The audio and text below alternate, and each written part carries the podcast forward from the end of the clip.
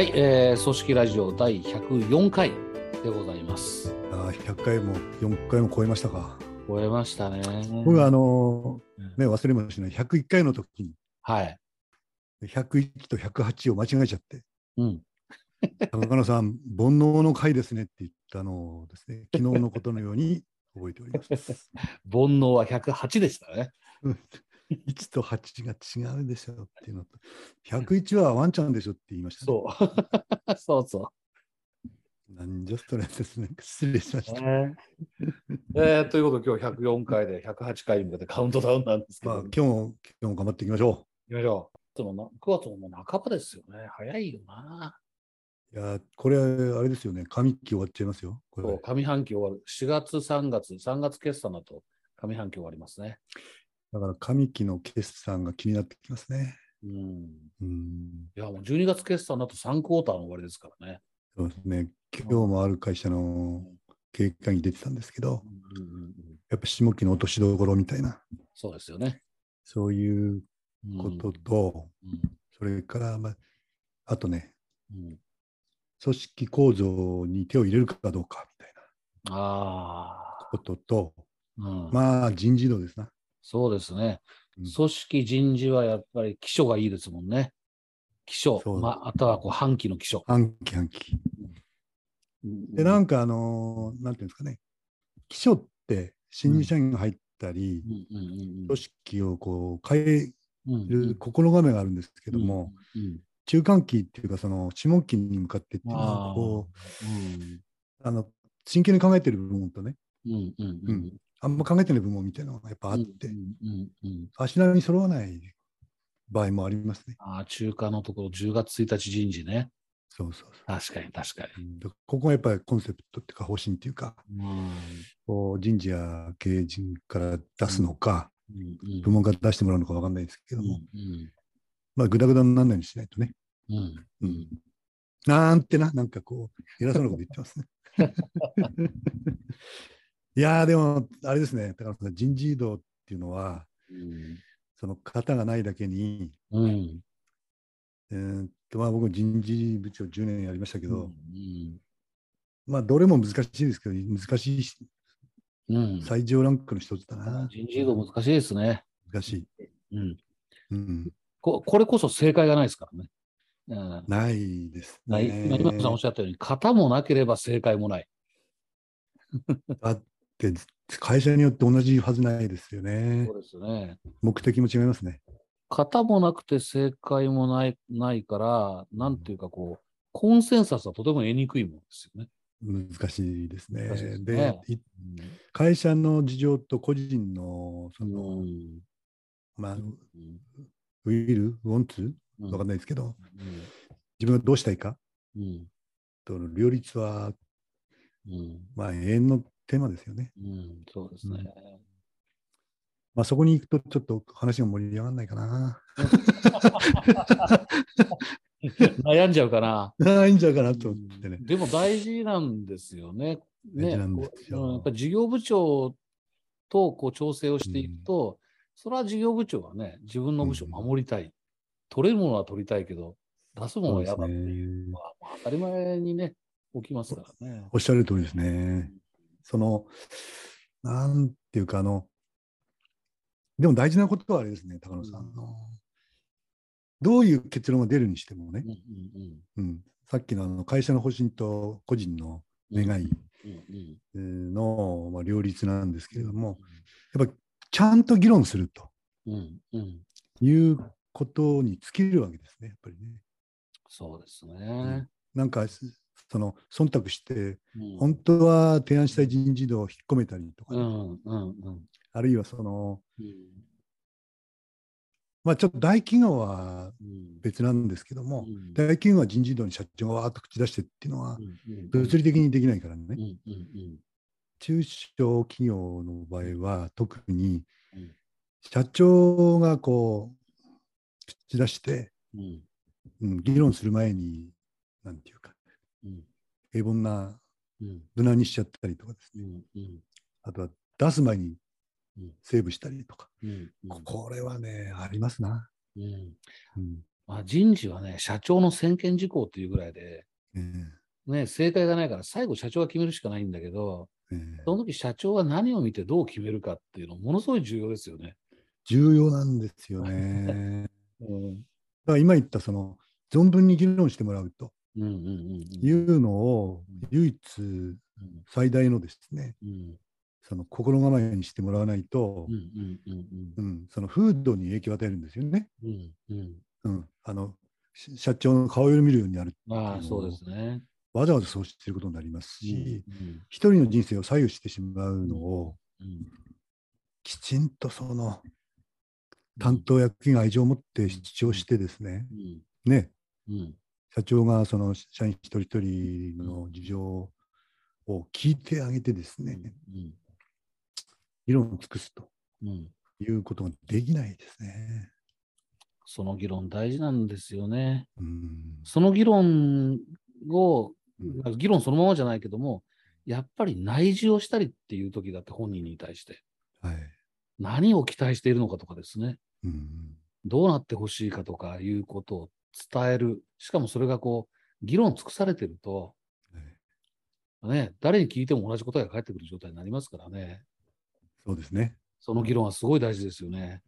これ、あの、めったにっていうか、まあ、チャンスはなかなか多くないんですけれども、うんうんうーん例えば役員をさせてもらったりとか、うんうんそういった信頼関係があって、うんうん、今野さん、ちょっと役員会に出てくんねえかという場合は、長くやってるとありますよね。うんうんうんうんやっぱりファシリテーターの技を、うん技っていうかな、うんアイデアを、うんうん、人事担当役員さんとかにうんアドバイスすることがあるんですああ。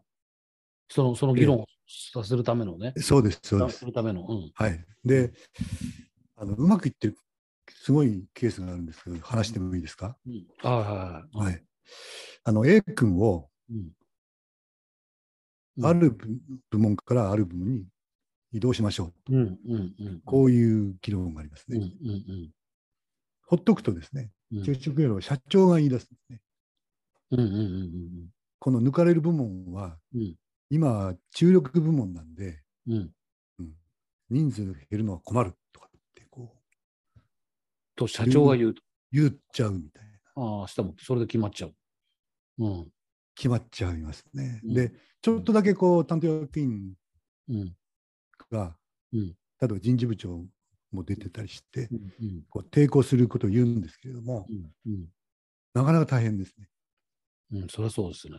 えうんえで、その、いや、で、こっち行ったとしても活躍できるとは限らないだろうああ、それ言われちゃうとね。と。ね、彼の今までの評価とかも見ると、こうで行った先でも不安であるとかいうのを、うん。社長が言っちゃう場合があるんです。それね、さっき言ったやっぱ正解がないから、うん理理論で論論理的に答え出ないですからね、これ人事って。ねそれ言われちゃうともうね、反論のしようがなくなっちゃうんですよね。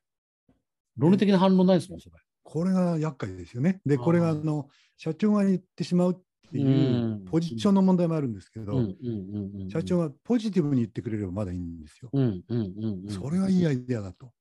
ところが、こういう理由でそれは難しいんじゃないかとうんうんうんうん。いうのを言っちゃうので、うん可能性が閉じちゃうわけですね。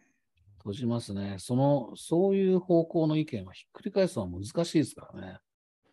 ですもんね。で、ちょっとやってもらうのはですね、うんその三方よしといいますか、うんそれは難しいことではあるんですけど、現実はですね。うんただ、こう、思ったことを出し合いましょうということで、抜かれた部門は、抜かれたことでうん。輝かしい状況になるってこともあり得ると。これはあり得るんですよ。大体。少数生になるかもしれないし。次が育つかもしれませんしね。そうなんです、そうなんです。うんうん。そういうのは、誰かが言ってそう決めるもんじゃなくてですね、うんうんうん。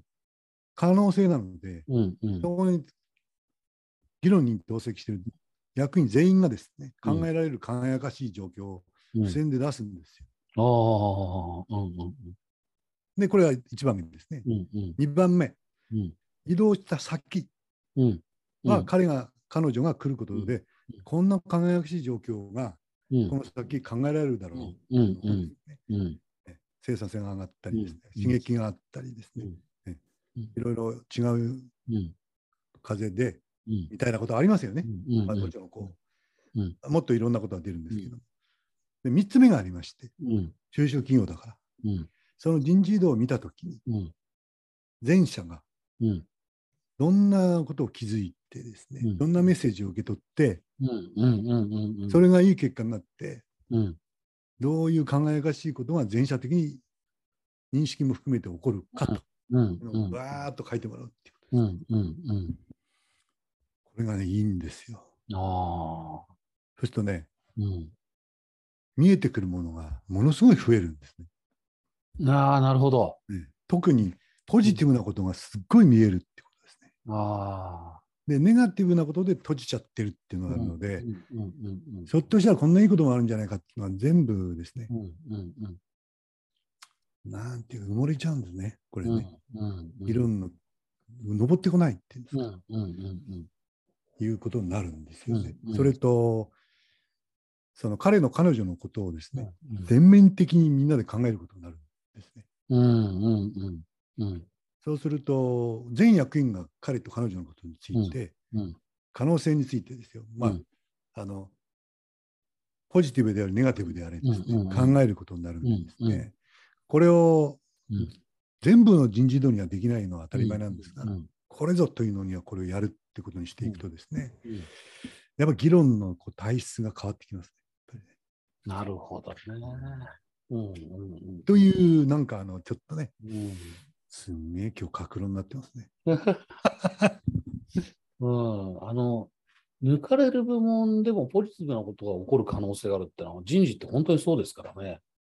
大きいですよね、そういうことって。うん、ありますで、ね。受け取る部門はまあ、嬉しいなってだけかもしれませんけど、あとう、ん、会社、社員に対するメッセージっていう側面もありますね、確かに。ありますね。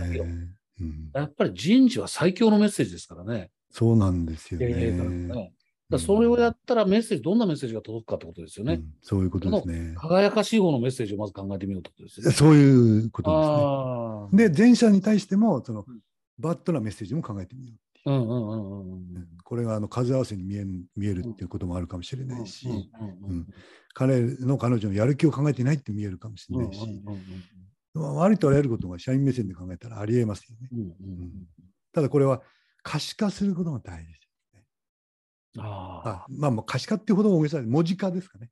うんうんうん文字化するうん。うんうんそれ見ながらやっぱりこう議論するっていうのは大事なんじゃうないんかな。感じはしますし、うんやっぱりあの状況はすごく良くなりますね。うん。うん。うん、そうでしょうね。こう、もう最初から言ってるように論理的な正解がないので、うんなんかこう感情を交え、やっぱ人事ってこう感情を交えるんですよね。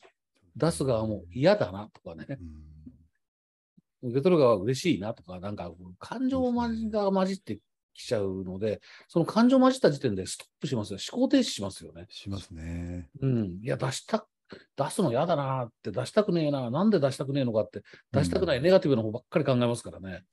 その通りですね。これはあのファシリテーションの技で言ったらね。やっぱこう振り切る議論っていうんですか。これはやっぱ発想が違ってきますよね。なるほど。うんなるほど。でもそれやると、そうするとだから、えっと、それぞれ受け取る部門、うんあだ出す部門、受け取る部門、社員たちはい、について、えーいいのと悪いのと両方出てくるわけですね。そういうことですポジティブ、ネガティブはいか。、あーでもちろんそれでどっちかに決めるっていうか、そのネガティブなのかポジティブなのかを決めるっていうわけではないわけですね。両方考えられるわけですからね。要するに、頭の中身を吐き出してみようって感じ。あそうです、そうです。ね、変な蓋をしないで、ポストイットかなんか使ってやるんですか？ポストイットです、ポストイッあじゃあ、どんどん出せと。ト。どんどん出せとブレスあーブレストだっちゃう。あそうすると、だからその6つのことについて、あの、頭の中にあったものが、もう残り、残るは、残らず出てくるって感じですね。出てくるっていう。で、それを眺めることができるわけだ。眺めてうん。あの発言するっていうか考えるっていうんですか。これは重要なんじゃないかなっていう感じですよね。だからこれはあのたまたま人事異動の話で今日始まってるんですけどね、うんうん大体あの物事の何かを考えるという時この振り切るっていうの大事ですよねよくまああの戦略でもねうんうんあのなんていうかすごいうまくいくケースと、うんうんうんダメなケースっていうの両方考えましょうっていうのは、まあうんうんうんうん当たり前に言われることですようんうんね。うんこれは振り切るのはすごい大事だと思そうですね。なんか心理的な蓋を取っ払うってことですよね。うんですね。ちょっとその仕掛けってことですね。僕ね、今のお話を聞いた、もうまさに人事の話じゃないんですけどうんも、はいはい。ある会社のその、なんていうかな、まあ、新しいミッションを作ろうみたいな話の時なんですけど、はいまあ一応出来上がったミッションがあって、それを浸透させるっていう段の時に、なるほど。面白いフレームがあったのが、はい。天使と悪魔っていうフレームなんですよ。このミッションを、その議論に参加してなかった人初めて見るわけですね。うんそこでですね、はい、皆さん、皆さん、天使になったつもりで、このミッションを読んで、このミッションでやっていったら、この会社、こういうふうにいいことがあるっていう、ん天使のささやきをね、ささやきなんだ。うん、天使がね、自分の耳元でささやくわけ。なるほど、なるほど。お前、このミッションでやってたら、この会社こうなるぞってこうう、いやね、もう、ポストイット書いて、わーっと出してくださいってみんなわーっと出すわけですね。んなるほど。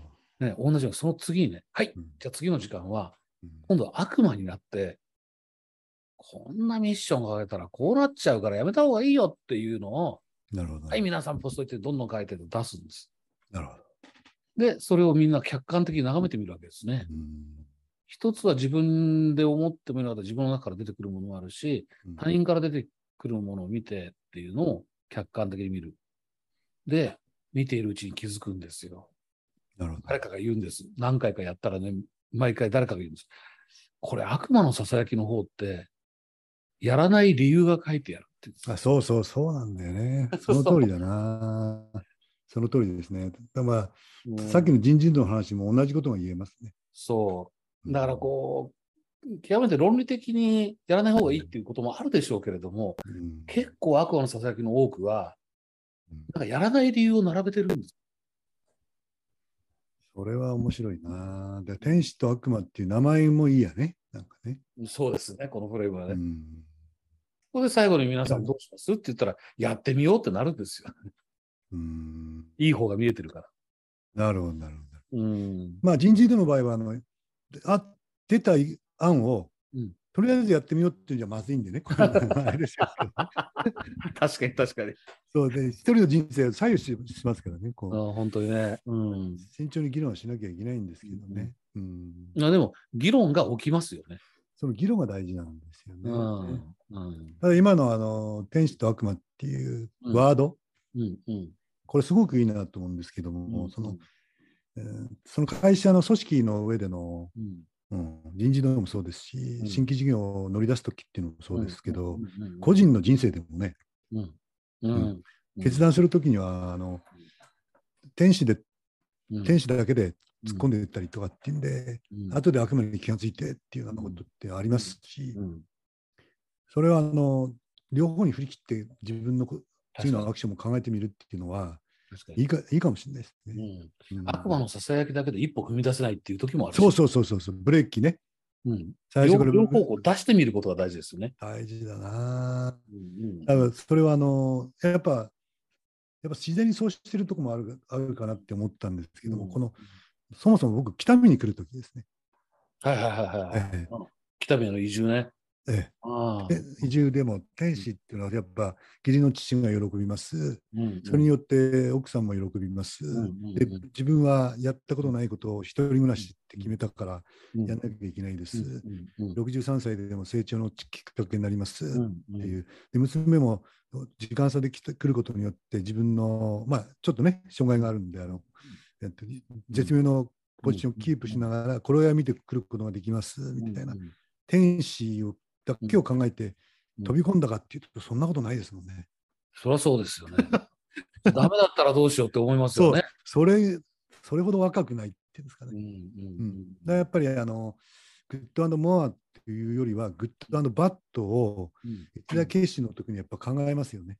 うんうんなんで、例えばまああれですね、仕事がなくなるんじゃないかって当然考えるわけで、自分の健康が一気になんか、あのうん病気になったらどうしようって考えますし、義理の父に一発なんかあったらどうすその時自分はどう行動するんだろうとかありますし、でお奥さんがこうなんていうかうん。怪我したり病気になったらこれ成り立つのかってこう考えますから、あのざっくりシミュレーションしてその時はこういう行動を取るっていうのは、やっぱイメージして僕はこっち来ましたよね。うんうんうんうんだから今のなんですか天使と悪魔うんうん自分の中でこうんう、うん両方持ってうっていうんのは、ものすごいいいフレームじゃないですかね。ね、だから結局のところやっぱり最善と最悪の両方を振り切って考えるそうそう振り切るのはキーワードかな。大事ですよね。振り切ってみる。で、それをこう客観的に眺めるっていうのが、なるほど、そうですね。なんですよね。まあでも僕の今さっきの事例の場合はうん。文字にしてうん。うん。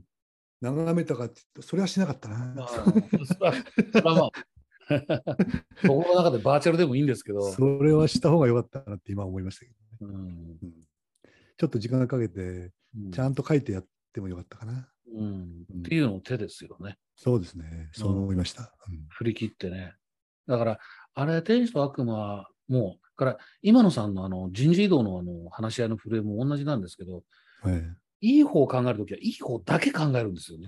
そうなんです、そうなんです。これが振り切る方法ですよね。あっち行ったりこっち行ったりダメなんですね。うんうんう浮かんでも我慢しておいてですね。うんうんうんバットは後からちゃんと聞きますよっていう。うんねでもこういうことあるよなってやると、こう、深まってから振り切れないんですよね。そうなんです、そうなんです。いい方ならいい、でダメな方ならダメな方を振り切って、それだけを考えるっていうのは。ああ、いいこと言いますね。それはコツですね。うんそういう意味じゃね。コツだと思います。いやー、わかりますね。わかります。うん。あと思うのは、あの、えーっと、前話したことあるかな。デール・カーネギーの道は開けるっていう本があって、ああ、読みましたね。えーあの、道は開けるの中で僕今、若い頃読んで、その後悩むたんびにそこに行ってるのがですね、あの、なんか悩んでる時に、はい。最悪の場合を考えるって言うんですよね。最悪の場合どうなるんだってこう考えて、次にその最悪の場合を覚悟すると。覚悟すると。覚悟する。もうそうなったらしゃあない。覚悟しおて、ー覚悟が決まったら、そこから一歩良くなるにはどうしたらいいか考えるっていうのがあって、ああ、僕読んだって言いながら、それが、あったあったって思えないっていうのは、うんやばいですね。なんかね、多分ね、僕が、僕が、僕がよそれを読んだ時な、忘れましたけど、読んだ時の悩みにぴったり来たんでしょうね、多分。なるほど、なるほど。これも、その、いい方と悪い方と、悪い方って徹底的に考える、まあ、考えるわけですけど、うん同じですね。悪い方を徹底的に考えてみなっていう話です。なるほど、なるほど、なるほど。で、それを客観的に、に見て、覚悟を決めて客観的に見たら、そこから一歩良くなる方法を考えるって言ったうんら、まるで気分が変わるんですよ。ああ、徹底っていうキーワードと、一旦覚悟してみるわけだ。振り切るってことです振りね。切るってねうん、大事ですね。大事ですねう。ん最善と最悪、振り切って考えてみる。結構中途半端なところで終わってることが多いね。そうだと思います。自分を振り返ってみてもうんね。うんそうだと思いますね。だから、後で振り返って、あの時ちょっと勇気があればみたいなこととああ、あります、あります。ね。うん、ありますね。らこの天使と悪魔を高校の愛として持っていくだけでも違うかな。うんそうですね。そういうこうなんか悩んだ時とか、どうしようって思った時に、ちょっとそのフレーム使ってみる？そうそうそう。そうそうだ、あれやってみようってこそうう。で、それであ今日思ったのはうん、やっぱ文字化しないとダメだな、これは。あー、そうね。と今日思いました。英語化して書くっていうのは大事かもしれない。そうそうでいや両方見るってことがね、でそうそうそうそうそうそう。あ、そうそう頭の中にあるんじゃなくて、そう。自分の外に出して、そうです、そうです。自分の外に出して見るっていう。うん自分の認知を、まあ、メタ認知って言っていいかどうかあれですけど、出して両方並べてみないとダメかもしれないな。今度のあのアクションの時は僕そうしますよ。僕もそうしようんう。うん。あとやっぱね、そのやり方やった時って、あの、うん、自分が決めたことの記憶がすごく残るんですよね。残りますね、残りますね。うん、だから、こう、そこからスタートしてやり始めて、辛いことは多少辛いことがあっても、うん、でもああ決めたっていう記憶が、こう、下支えしてくれますよね。そうですね。うん、あんなに考えて自分はこう考えたから決めたんだっていう。いいね。人事異動の話じゃなくなっているところがいいね、これはね。その、なんかね、僕ららしいですね。いいっらすしいですね。いいわ。いやいやいや、今日は、今日の話題はこれはこれでなかなか面白かったんじゃないですかね。あじゃあタイトルは高野さん決まっては天使と悪魔ですね。天使と悪魔ですね。天使と悪魔っていうタイトル見てみんなわかるからな。わかんないでしょうからいいんじゃないですかね。なんだろう、なんだろうと思って聞いてみようってなるんじゃないですか。あ今これをお聞きになってる方はそのタイトルを見て最後まで聞いてくださった方ですからね。そうそうそうそう。だから、聞かないで見た人はうん。聞きたくなるかもしれないです。ね、まあ、そこまで考えなくていいですか。いや、ということで、今日はなんか体内時計的にはちょうどいい感じじゃないでしょうかね。最近体内時計発達してきましたよね。本当本当。大体感覚わかるよねそうそうそう。はい。ということで、今日は第104回。はい。今週はこの辺でお別れしたいと思います。あ、お別れですね。お別れでした。はい。えー今回もご視聴いただきありがとうございました。また来週お願いします。また来週、失礼し。ます。